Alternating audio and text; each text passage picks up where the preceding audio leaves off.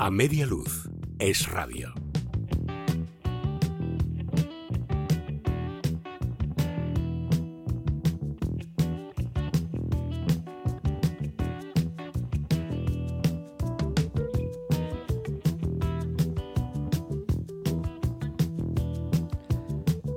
Y hoy nos vamos a una exposición súper interesante, como son, la verdad, las exposiciones que organiza siempre la Fundación Mafre. Estamos hablando de Luis Stetner, que es un fotógrafo, bueno, del que vamos a hablar ahora con, en más profundidad junto al conservador jefe de fotografía de la Fundación Mafre, que es la que, como os decía, organiza esta exposición. Carlos Goyonet. Buenas noches, Carlos. Muy buenas, ¿qué tal? ¿Qué tal? ¿Cómo estás? Bienvenido a Media Luz. Muchas gracias. Estamos con nosotros, sobre todo Sterner. Estamos hablando, decía Carlos, sobre esta expo que estáis organizando, que va desde el 27 de agosto hasta, bueno, no sé hasta cuándo. Empieza el 27 de agosto y entiendo que no tiene todavía fecha de salida. Lleva, se, inauguró durante Foto España, o sea que, lo que le queda en realidad son dos semanas largas, así que, la oportunidad para ir a verla. O sea que se inauguró hace ya más tiempo, ¿no? En Foto España, ya por mayo, entiendo. Fue, sí, sí, nuestro, las dos exposiciones que inauguramos coincidiendo con Foto España en la sala y bueno, ha tenido una acogida extraordinaria, ha tenido miles de visitantes, ha sido seleccionada como la mejor exposición de Foto España y bueno, mm, la verdad que es un descubrimiento para mucha gente, incluso para gente más digamos más preparada en el mundo de la fotografía, ¿no? que no tenía ese conocimiento en profundidad de la obra externa. Estar en una, en una, en una feria, digamos, en un festival como Foto España, entiendo que, que lleva más gente que lo de lo que normalmente iría ¿no? a ver esta exposición. Sí, hay como más ambición también porque mucha gente que tiene interés por la fotografía sabe que si va a Madrid durante estos meses va a encontrar no una o dos, sino, no sé, puede haber 30 exposiciones de todo tipo, ¿no? De grandes exposiciones como esta a proyectos más pequeños, pero que va a poder visitar muchas exposiciones interesantes. Nosotros tenemos una programación permanente todo el año de fotografía, pero bueno, siempre intentamos durante Foto España, pues por ejemplo, en, este, los meses de, de Foto España de verano, ocupamos todo el edificio con fotografía, con dos exposiciones cada año. Pero vosotros, más allá de Foto España, tenéis siempre mucho público, ¿no? Entiendo que las, exposiciones de Mafre, yo cada vez que he ido, había siempre un gentío.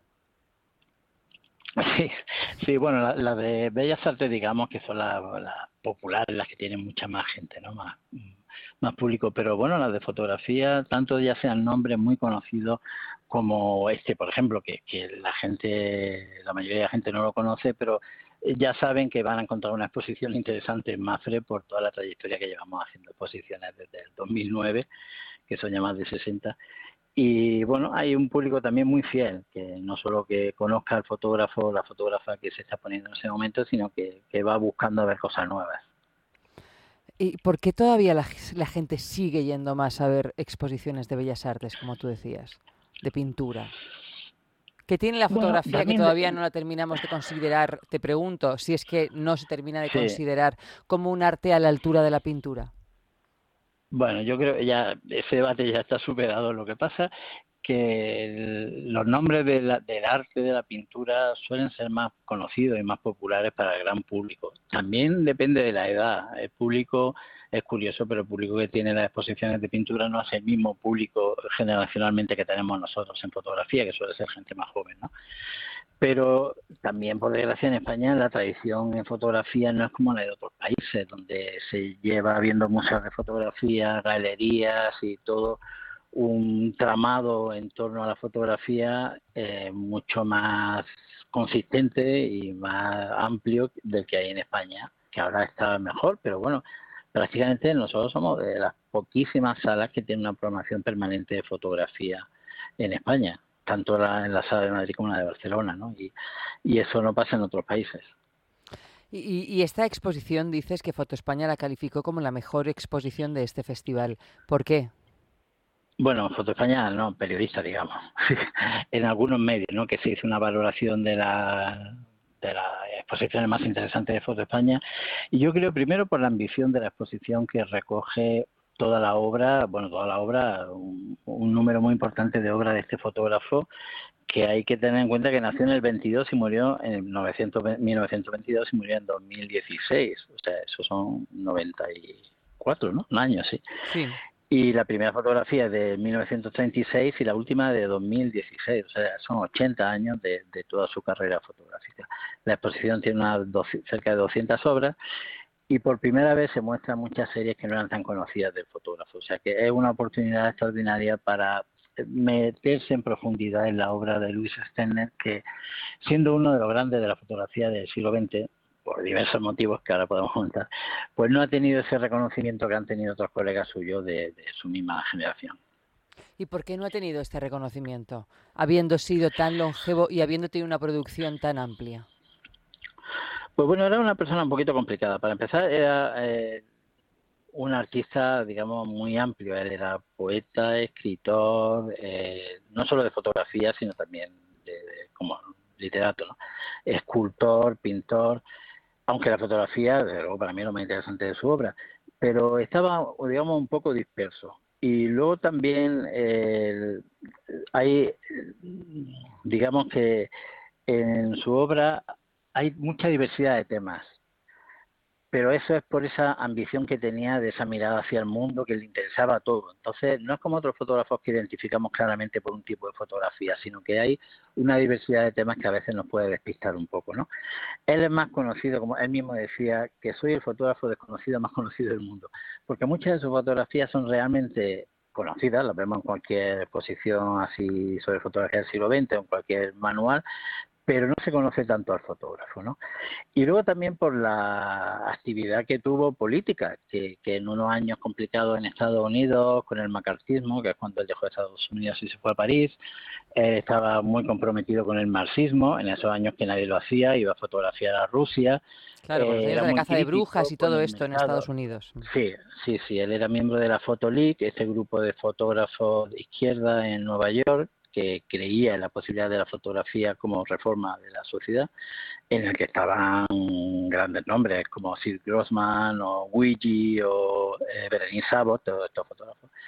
Y él entró ahí jovencísimo, con 18, con 18 años se fue a la guerra, tenía 19, 20 años, y fue profesor más joven que tuvo la Foto League con 22 años.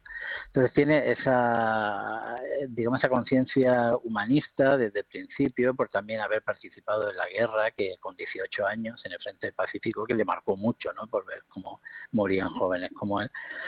Y, y tuvo esa conciencia siempre política muy clara, se declaraba marxista, y eso en aquellos años, en el Nueva York de los 50, 60, no fue fácil.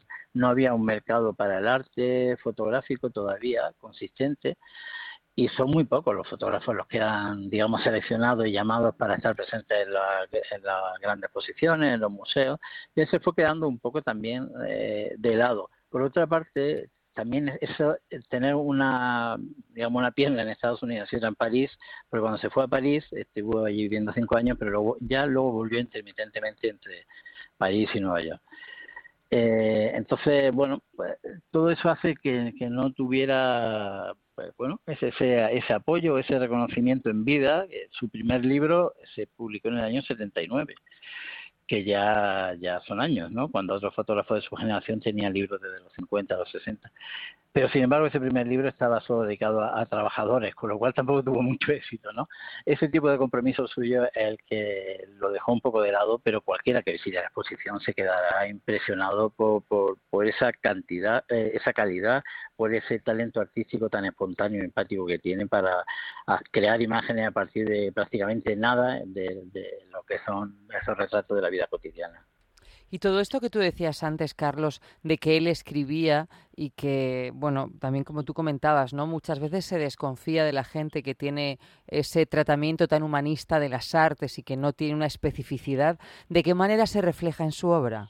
En, algunos casos es eh, como otros fotógrafos hicieron en no de manera tan a menudo pero pero sí que se han visto trabajos que han, han, unido texto con fotos o sea de qué manera él imbricaba sus textos con sus fotos o no había una comunicación entre ambas disciplinas en su trabajo No, no, él más bien cuando escribía, escribía sobre fotografía, o sea, digamos de una manera más teórica, y sobre otros fotógrafos. Eh, en una revista, tenía Cámara 35, él tiene una columna, tuvo durante muchísimos años, y bueno, era una persona que no tenía pelos en la lengua. Y lo mismo hablaba muy bien de los fotógrafos que él admiraba, como podía ser Guille en algún momento, o Cartier-Bresson, en unos momentos, en otros no. Pero cuando había algún fotógrafo que no con el que no estaba de acuerdo, bueno, iba, iba de huello.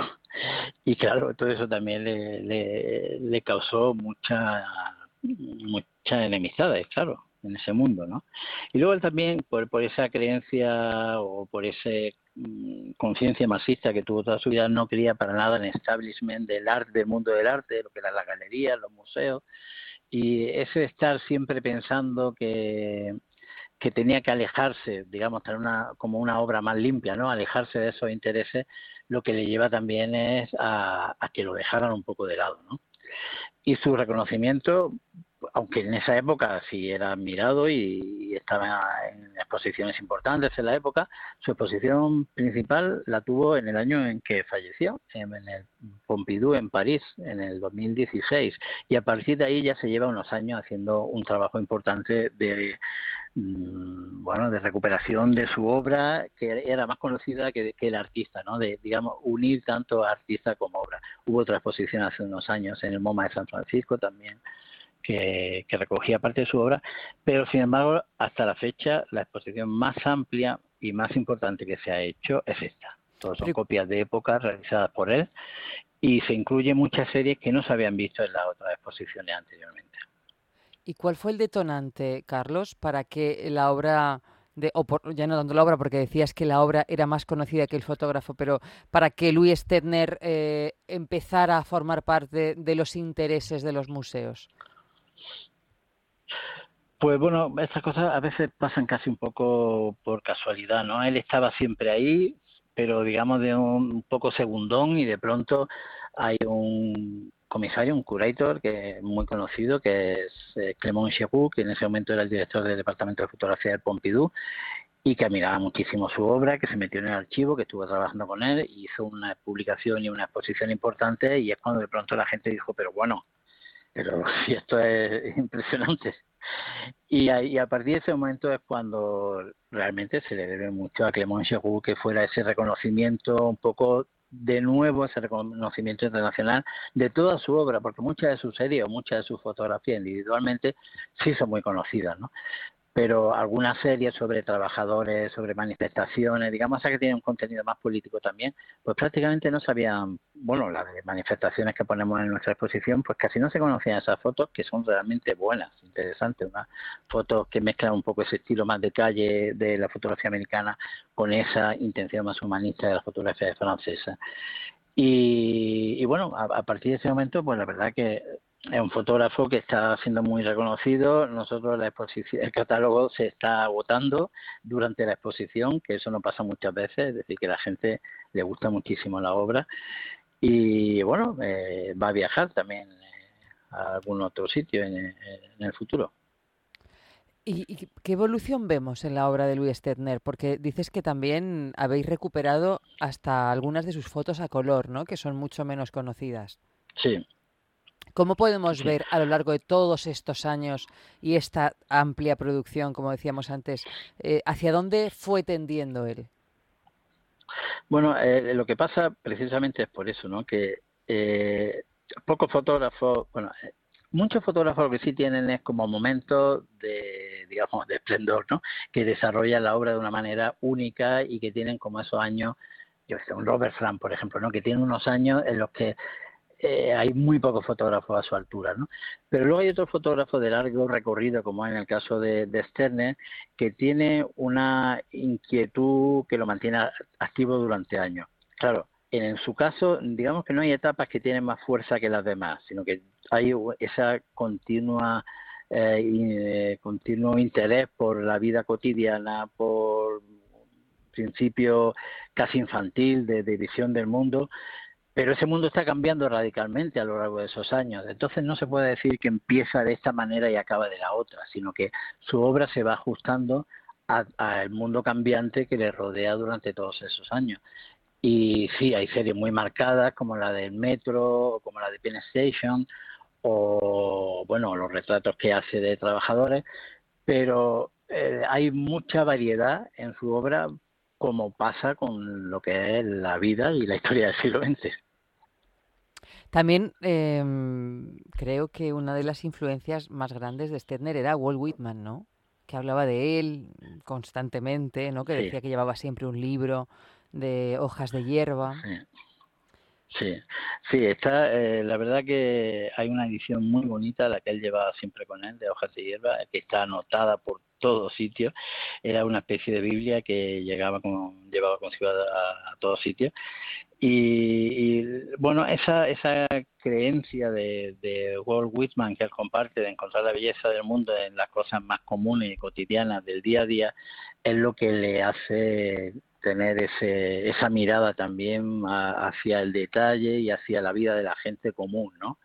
que es lo que encontramos continuamente en su obra. Por ejemplo, en los trabajadores hay como una intención de dignificación de esos trabajadores, ¿no? Aunque uno sea trabajador naval o trabajador de la industria que sea, en realidad los aísla y lo que nos presenta es al personaje, ¿no? Como la dignidad de ese trabajador que lo está dando todo para que, eh, la vida del siglo XX siga adelante, ¿no?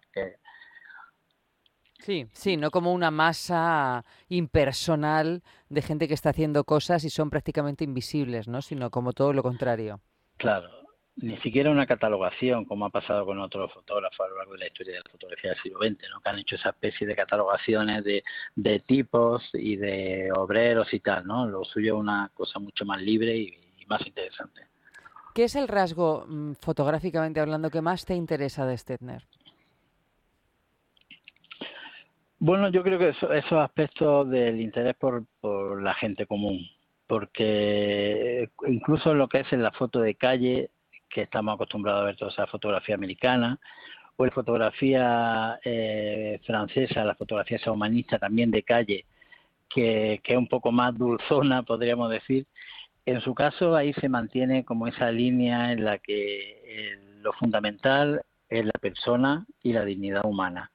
Y esa preocupación social es la que le mantiene toda, toda su vida hasta el final. De hecho, esas últimas fotografías que se ven en la exposición, que son las que hizo en color en Nueva York ya a partir de los años 90, que son unos day transfer fantásticos, la verdad, muy atractivos y muy, digamos, novedosos para un fotógrafo que en esos años ya tenía pues 70 o por ahí. Eh, lo que volvemos a encontrar son trabajadores. En ese ambiente de, Nueva York muy colorista, de, bueno, de, anuncios, de publicidad y tal, pero, pero siguen siendo el objetivo principal de su obra, siguen siendo los trabajadores. Y en estos momentos hablabas de, de cuáles eran las tendencias de la fotografía en el siglo XX, la americana, la francesa. Eh, ahora mismo, ¿por dónde va la fotografía, Carlos? Si antes se interesaba más, por ejemplo, en estos, en estas épocas donde vivía Stetner, sobre todo en el siglo XX, la fotografía americana nos llevaba a la calle, nos llevaba a diferentes estratos sociales, ¿no? En función del fotógrafo de muy diversa índole. ¿Por dónde nos lleva ahora la fotografía en función de dónde estemos? ¿Se puede catalogar de una manera tan clara? No, para nada. Yo creo que ahora hay muchísima más dispersión, digamos que está la fotografía que, que enlaza con la tradición documental, esta tradición que viene de Walker Evans, pero que pasa luego por fotógrafos como Freelander, Winogrand Arbus, todos estos grandes fotógrafos, y luego una fotografía también más personal. Hay la fotografía actual, sobre todo muchos fotógrafos jóvenes, están muy autorreferenciados hacia sí mismos, hacia búsqueda de su interior, de su familia, eso lo vemos con los proyectos que hacemos con fotógrafos jóvenes, que tienen una mirada mucho más personal y están más alejados de esas corrientes generales que marcaban la historia de la fotografía del siglo XX. Hmm, bueno, supongo que también estamos en una época mucho más individualista que el siglo XX, ¿no? Donde las búsquedas están ahora en otro lado. Claro, y también porque lo que era el mercado de la fotografía de, siglo XX, siglo XX, digamos, mitad del siglo XX hasta la actualidad, no tiene nada que ver. Antes no había mercado, no es que ahora haya mucho, pero sí hay más mercado, hay más conocimiento. Yo cuando estudié, hace ya mucho, pero cuando estudié historia del arte no tuve una sola hora de, fotografía, de historia de la fotografía en toda mi carrera. Y ahora, sin embargo, hay no sé cuántos máster y se puede estudiar, se puede conocer mucho más de lo que era posible cuando yo era joven, ¿no? Y todo ese contacto con, con la fotografía internacional que también hay ahora a través de Internet y de todas las redes, bueno, hace que, que, sea la dispersión muchísimo mayor, ¿no? que sea mucho más difícil catalogar a, los nuevos fotógrafos. Y, y, en el panorama nacional, estoy pensando que Cristina de Midel es la presidenta de la agencia Magnum, ¿no? que es una de las agencias más prestigiosas de fotografía documental. Eh, ¿Cómo está la situación aquí en España? Bueno, pues hay, digamos que una, nueva, una generación muy potente con grandes fotógrafos desde Foncuberta, que ya es un clásico, ¿no? Que sigue siendo el fotógrafo más conocido internacionalmente, pero toda esta generación de Cristina, eh, bueno, está haciendo que la fotografía española por fin esté considerada fuera, que trabaje no solo con Magnum, que ya trabajaba también Cristina Rodero, sino con galerías internacionales y que estén presentes en, bueno, en los grandes museos de la fotografía, los grandes museos internacionales. Nosotros eh, ahora en Madrid también está la exposición de Bledy Rosa, que es una producción nuestra, que la presentamos en Madrid con Nico, la presentamos antes en Barcelona.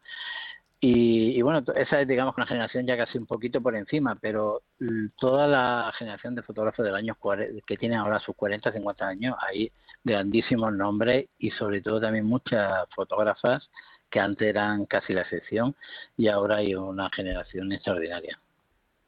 Y a ti, mm, Carlos, ¿qué exposición te gustaría traer a Mafre? Bueno, la verdad que entre estas 60 la hemos traído casi todas. Pero... Pero bueno, me imagino que Mafre seguirá y, tendréis pues eh, anhelos, ¿no? de, traer cosas. Tenemos el programa, sí, sí, el programa lo tenemos resuelto hasta el año 27, está cerrado actualmente. Eh, una de las exposiciones con más ganas que tengo de las próximas es de Edward Weston, así digamos de un clásico, pero ahora presentamos Eggleston en Barcelona también. Eh, o bueno, de aquí a unos años Helen Levitt.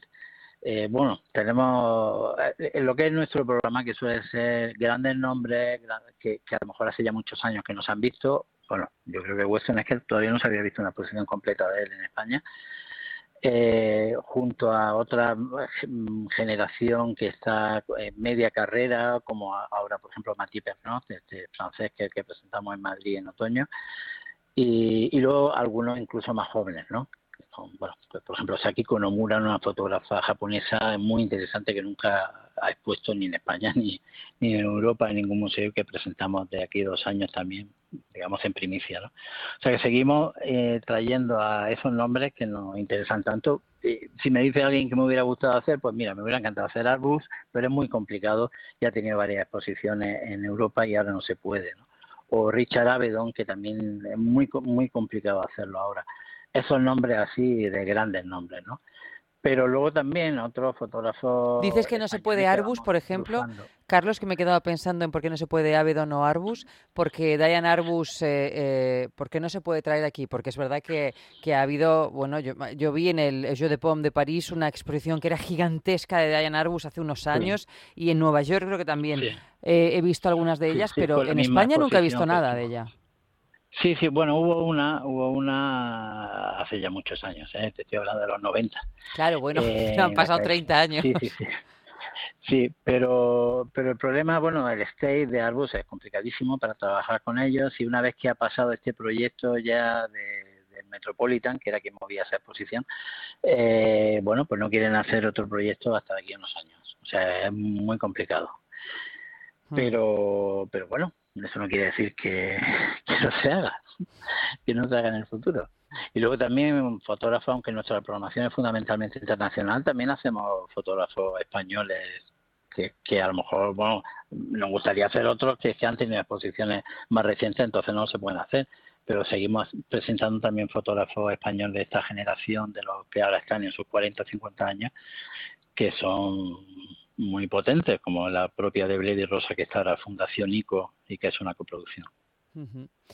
Pues muchísimas gracias, Carlos Goyonet, que es conservador jefe de fotografía de la Fundación Mafre. Recordamos que podéis ir a ver un par de semanitas más esta exposición tan amplia y tan meticulosa de este fotógrafo Luis Stedner, que, que, bueno, que es una de las mayores retrospectivas, si no la mayor, que se ha realizado hasta la fecha de este fotógrafo, que merece sin duda la pena eh, conocer o reconocer si hace tiempo que no lo veis. Carlos, muchas gracias por acompañarnos y por presentarnos a, a Stetner. Nada, encantado de estar con vosotros. Buenas, noches.